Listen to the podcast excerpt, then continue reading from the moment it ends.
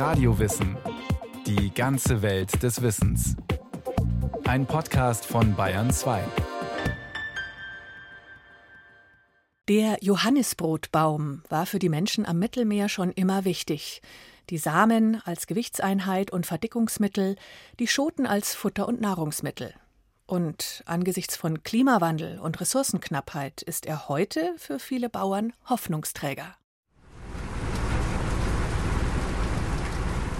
So hört es sich an, wenn Johannisbrotschoten zerkleinert werden.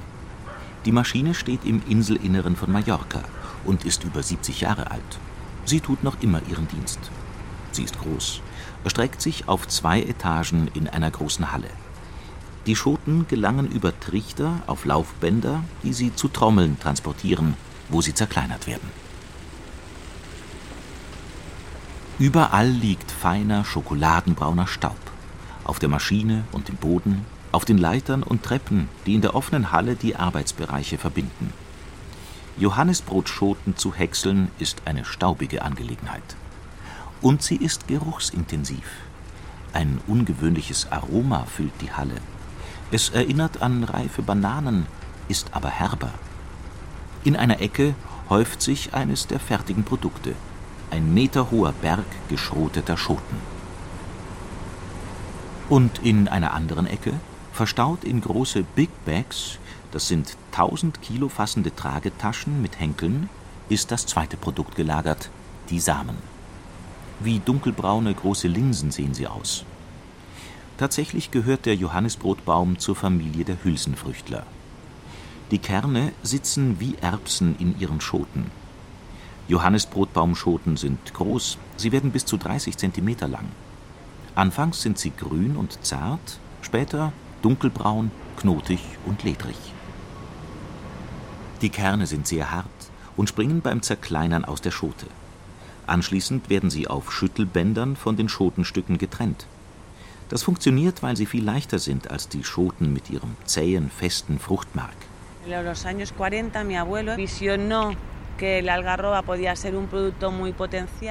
den 40er Jahren hatte mein Großvater schon die Vision, dass die Johannisbrotschote großes Potenzial hat. Er war 20, als er anfing, erst mit Aprikosen und Johannisbrot, dann nur noch mit Johannisbrot. Er war fest von dem Produkt überzeugt. Wir haben hier ein ganzes Lager mit Geräten und Maschinen, die er erfunden hat. Zum Beispiel ein System, um Johannisbrotmehl herzustellen als Nahrungsmittel für Menschen. Das war damals schwierig. Zwei Jahre hat er durchgehalten, dann hat er aufgegeben. Er hat es nicht geschafft. Al final desistió. Joanna Verger ist die Enkelin des Firmengründers. Heute handelt die Familie mit Pflanzen, Futtermitteln und Landwirtschaftsbedarf. Joanna hat bis vor wenigen Jahren in einer Bank gearbeitet. 2012, am Ende der großen Wirtschaftskrise in Spanien, hat sie ihren Job hingeschmissen, um das weiterzuführen, was der Großvater begonnen hat. Wir lernen gerade, wie man eine Plantage anlegt und wie das Leben und der Prozess eines Baumes sind, den man hier überall sieht, der aber trotzdem immer übersehen wird. Das ist meine Motivation, dem Baum die Aufmerksamkeit zu schenken, die er verdient hat. Die Unternehmerin stellt Brotaufstrich, Sirup und Mehl aus der Schote des Johannisbrotbaumes her. Sie ist davon überzeugt, der Baum ist ein Wunderbaum mit verkanntem Potenzial. Die Schoten, die die Menschen immer dem Vieh als Kraftfutter vorgeworfen und in Notzeiten zu Kaffeeersatz verarbeitet haben, sollen endlich den Weg in die Lebensmittelregale finden. Für Joanna Verger ist Johannisbrot definitiv kein arme Leute essen und viel zu schade, um es nur an Esel und Schweine zu verfüttern.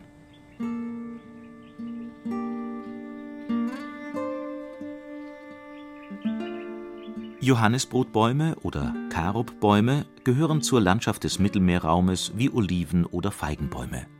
Sie sind meistens größer als diese. Ihre Blätter sind klein und dunkelgrün, der Stamm kräftig und graubraun, die Äste lang. Sie wachsen gespreizt vom Stamm ab und bilden eine ausladende, halbrunde Krone. Johannisbrotbäume sind stattlich. Bis zu 20 Meter können sie in die Höhe wachsen. Und sie sind schön. Produktiv und am Mittelmeer quasi omnipräsent. Joana Verger.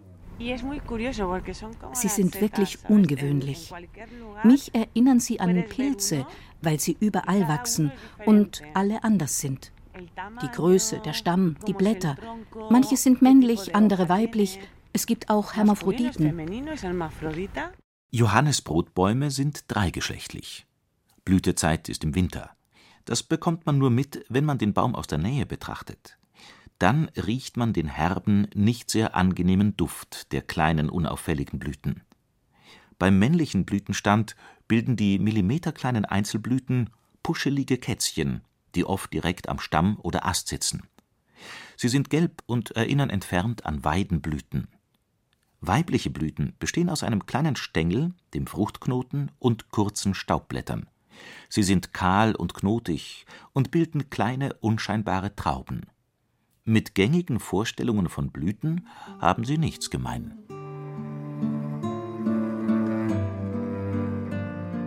Schon kurz nach der Befruchtung im Winter sind winzige Schoten zu erkennen, die acht bis zehn Monate am Baum hängen und anfangs von den dicht wachsenden kleinen Blättern verdeckt sind.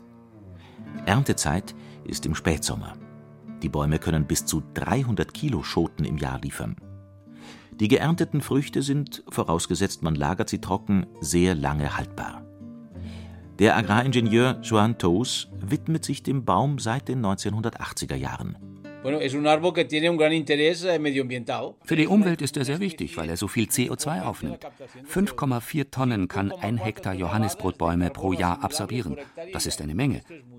Und wenn wir die Studien auf einer modernen Plantage gemacht hätten, wo die Baumkronen deutlich größer sind als auf herkömmlichen Plantagen, dann nehmen sie noch mehr CO2 auf.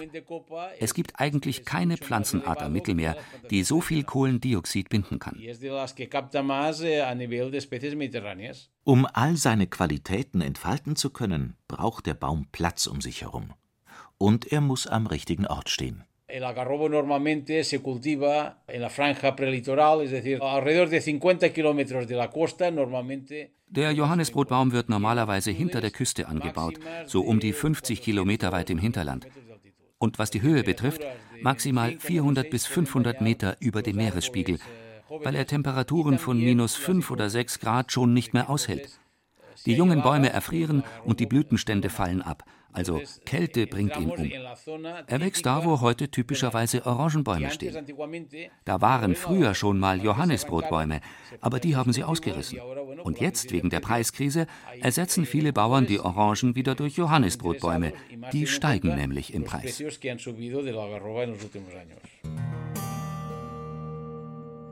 Johannisbrotbäume sind robust und widerstandsfähig. Allen bislang bekannten Schädlingen haben sie ohne Behandlung getrotzt. Deshalb ist er der Baum der Stunde. Und die Veränderungen des Klimawandels können ihm nichts anhaben. Mit Trockenheit kommt er klar. Stürme können ihn nicht so leicht entwurzeln. Weltweit werden laut der Ernährungs- und Landwirtschaftsorganisation der Vereinten Nationen rund 315.000 Tonnen Schoten pro Jahr geerntet. Tendenz steigend. Spanien und Portugal sind die Hauptproduzenten.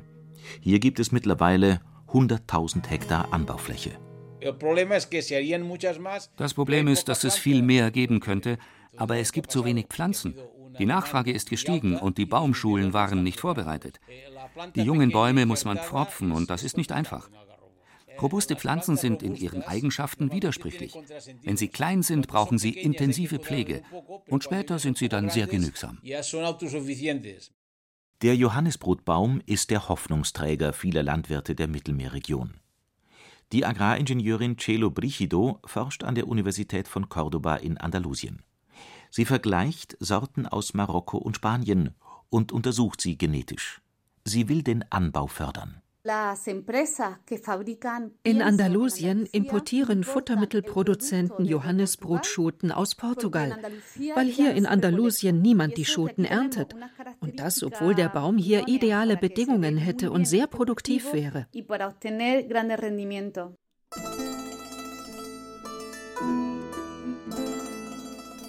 Die Bäume wachsen vor allem wild, im Wald oder am Wegesrand. Dort wurden sie vor der Motorisierung der Feldarbeit und des Transports als Tankstellen und schattige Rastplätze für Vieh und Arbeiter gepflanzt. Esel, Pferde und Ochsen fraßen Blätter und Schoten, und auch so mancher Tagelöhner stillte an dem süßen Fruchtmark seinen Hunger. Viele dieser Bäume stehen noch immer. Sie sind Kulturrelikte. Menschen haben sie einst gepflanzt und dann vergessen. Und sie haben sich ohne Pflege weiterentwickelt. Alle Teile des Baumes sind verwertbar. Die Blätter sind tatsächlich ein gutes Futtermittel, weil sie viel Stickstoff enthalten. Die Tiere nehmen rasch zu, vor allem an Muskelmasse, weil der Körper Eiweiß aufbaut. Andalusien hat jahrzehntelang auf Olivenöl gesetzt. Riesige Monokulturen überziehen das Land, vor allem in der Gegend um Jaén im Landesinneren. Das hat zu einer enormen Verschlechterung der Böden geführt. Auch im Osten der südspanischen Region könnten Johannisbrotbäume gute Dienste erweisen. Der Johannisbrotbaum ist ein Alleskönner, nicht nur in der Landwirtschaft oder in der Forstwirtschaft. Er verbessert auch die Biodiversität. Im Osten Andalusiens haben wir das Problem der Desertifikation. Dort wären Johannisbrotbaumplantagen ideal. Die Landschaft wäre vielfältiger und die Bäume könnten die Ausbreitung der Wüste stoppen.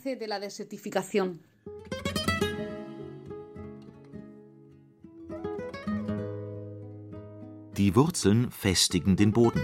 Und im Erdreich zwischen ihnen siedeln sich stickstofffixierende Bakterien an, die die Erde fruchtbarer machen. Herabgefallene Blätter und Schoten fördern die Humusbildung. Und die Pflanzenteile haben viele gesundheitsfördernde Wirkstoffe. Die Konzentration hängt von der Sorte, vom Standort und vom Geschlecht der Bäume ab. Die genetische Vielfalt ist so groß, dass man, je nach Sorte, andere Produkte bekommt. Man kann also Bäume gezielt für bestimmte Inhaltsstoffe oder Eigenschaften züchten. Zum Beispiel D-Pinitol, das ist ein Molekül, das bei Diabetes eingesetzt wird und auch ein wirksames Antioxidant ist. Besonders die Bäume, die in sehr trockenen Gegenden wachsen, haben eine sehr hohe Konzentration dieses Moleküls in ihren Schoten. Die Konzentration ist so hoch, dass es billiger ist, das Depinitol aus der Frucht zu gewinnen, als es im Labor synthetisch herzustellen. Depinitol ist ein Zuckeralkohol, der den Glukosestoffwechsel anregen soll und bei Sportlern als Nährstoffoptimierer beliebt ist. Diabetikern oder Menschen mit chronisch niedrigem Blutzuckerspiegel (Hypoglykämie) kann der Stoff helfen, den Blutzuckergehalt zu regulieren.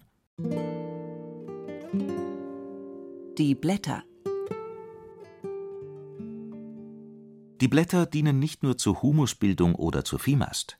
Sie haben, wie auch die Schoten, Antioxidantien in sich das haben Chemiker an der Universität in Nikosia auf Zypern erkannt. Antioxidationsmittel sollen im Kampf gegen freie Radikale aus Umweltgiften und UV-Licht helfen, das Abwehrsystem und die Stressabwehrkapazität zu stärken und die Zellschädigung vermindern. An der Produktentwicklung in Form von Pulver, Tee oder Dragés aus Blättern wird noch gearbeitet. Die Inhaltsstoffe, um die es geht, heißen Polyphenole das sind Farb Geschmacks oder Gerbstoffe, die Pflanzen bilden, um Fressfeinde abzuschrecken oder Bestäuberinsekten anzulocken.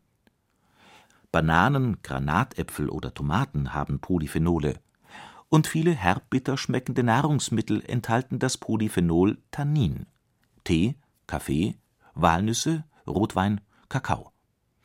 Johannisbrotblätter haben es in besonders hoher Konzentration die Schoten. Mehl aus Johannisbrotschoten, das zu Sirup, Brotaufstrich oder Kakaoersatz verarbeitet wird, schmeckt herb und zugleich auch süßlich. Kein Wunder, denn das Fruchtfleisch besteht knapp zur Hälfte aus Zucker, hat aber relativ wenig Kalorien, 255 Kilojoule pro 100 Gramm, etwa halb so viel wie 100 Gramm Vollmilchschokolade. Das entzuckerte Fruchtmark hat noch weniger Kalorien. Es kann Blutfettwerte senken und die Fettverbrennung aktivieren. Und es kann den Cholesterinwert senken und vermutlich auch Fettstoffwechselstörungen und Übergewicht vorbeugen. Das haben Forschungen an Universitäten in Nikosia, Zagreb, Alexandria, Tunis und Macau ergeben. Und die Ballaststoffe wirken zudem verdauungsfördernd. Die Kerne Auf dem Weltmarkt spielen die Produkte aus der Schote noch eine kleine Rolle. Das große Geschäft wird mit einem anderen Pflanzenteil gemacht, dem Kern. Das erklärt die Agraringenieurin Celo Brigido den andalusischen Bauern immer wieder. Wenn man den Bauern sagt, sie sollen Johannisbrotbäume anpflanzen, weil die Zukunft haben, antworten sie oft, was sagst du? Das fressen doch nur Pferde. Du willst mir weismachen, dass das jemand kauft? Allerdings. Es gibt sogar mehr Nachfrage als Angebot. Die Fabrikanten von Johannisbrotkernmehl, aus dem das Verdickungsmittel E410 hergestellt wird, brauchen den Rohstoff. E410 ist ein Lebensmittelzusatzstoff, der in Europa uneingeschränkt zugelassen ist, auch für Bionahrung. Denn er enthält nichts anderes als das Mehl des Samens des Johannisbrotbaums. Das Produkt heißt Karubin oder Karubenmehl.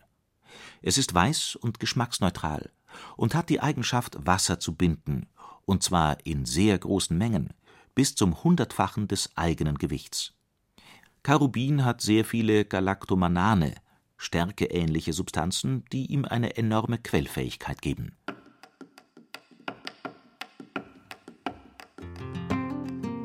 Eine Firma auf Mallorca produziert das Pulver für Großhändler und Importeure in Australien, Dänemark, in den USA und in Japan, die wiederum die Lebensmittelkonzerne beliefern.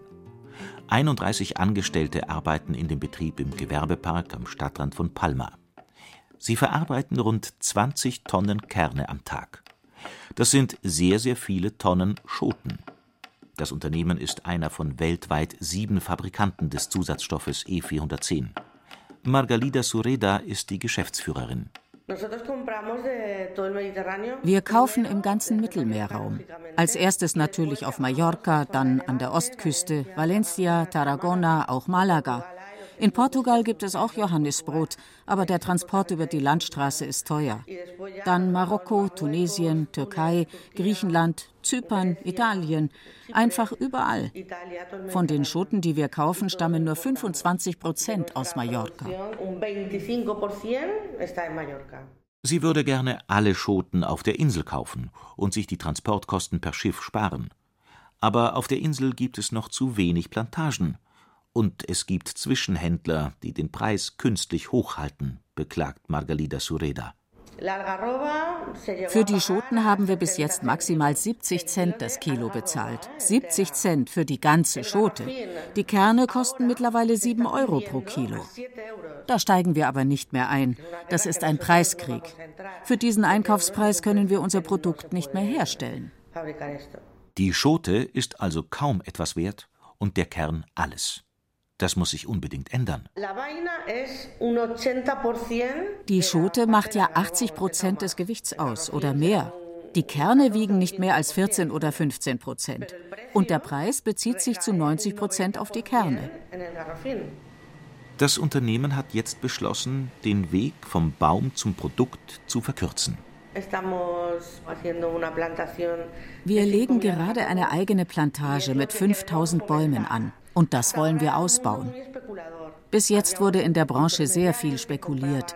Es gab Zwischenhändler, die bei den Bauern kauften und die denen wenig bezahlt haben und selber natürlich auch was verdienen wollen. Und die, die uns die Ware dann verkauft haben, haben noch mal was draufgeschlagen. Wir bauen jetzt eigene Bäume an und kaufen zusätzlich bei Bauern direkt. Wir suchen gerade Partner, denen wir zusichern, die gesamte Ernte abzukaufen. Und zwar zu einem guten Preis. Denn dann pflanzen sie hoffentlich auch mehr Bäume.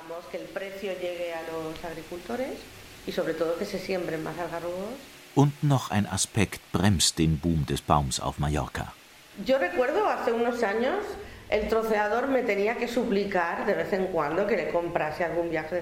Vor ein paar Jahren haben mich die Häcksler förmlich angebettelt, damit ich ihnen was abkaufe, wenn sie Geld brauchten oder so. Das passiert schon lange nicht mehr. Ich glaube, es wird weniger produziert und weniger geerntet. Viele haben die Landwirtschaft aufgegeben. Die Plantagen verkommen. Es gibt kaum noch Arbeitskräfte und die sind teuer. Man kriegt gar keine mehr. Die Leute, die zum Arbeiten auf die Insel kommen, wollen lieber in einer Bar stehen als auf dem Feld. Und die Erntemaschinen schaden dem Baum. Und sie lassen viele Schoten dran. Man braucht einfach Arbeitskräfte.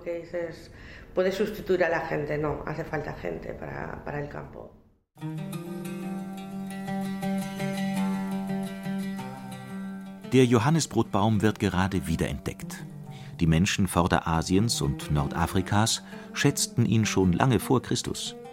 Für Araber und Ägypter waren die Schoten ein nahrhaftes, schmackhaftes Lebensmittel. Dank ihres hohen Zuckergehalts brannten sie aus ihnen Alkohol oder verarbeiteten sie zu Sirup und Süßigkeiten. Und die Kerne dienten jahrhundertelang als Gewichtseinheit für Münzen, Edelsteine oder Gold. Der arabische Name Charuba für die Samen war identisch mit dem Wort Kirat, von dem das heutige Diamantgewicht Karat kommt. Lange galt die Vorstellung, dass alle Johannisbrotsamen gleich viel wiegen und sie deshalb als Wägeeinheit benutzt wurden. Doch Forscher in Zürich und Palma haben das vor einigen Jahren widerlegt. Es gibt deutliche Größen und damit Gewichtsunterschiede. Doch zum Abwiegen haben Kaufleute und Juweliere einfach ähnlich große und schwere Samen per Augenmaß ausgewählt. So konnten sie die Maßeinheit Karat von 180 Milligramm festlegen. Der Johannisbrotbaum hat dem Menschen über Jahrtausende großen Nutzen erwiesen. Jetzt, wo man ihn wissenschaftlich erforscht, bestätigt sich die Wertschätzung der alten Völker. Er gilt als Wunderbaum, der Superfood produziert, gegen die Folgen des Klimawandels und gegen Plagen resistent ist, der auch bei großer Hitze auf erodiertem, trockenen Boden gedeiht und das Erdreich mit Stickstoff anreichert. Zu allem Überfluss ist er auch noch schön. Seine ausladende Krone, der kräftige Stamm und das dichte Blätterkleid machen ihn zu einem richtigen Bilderbuchbaum.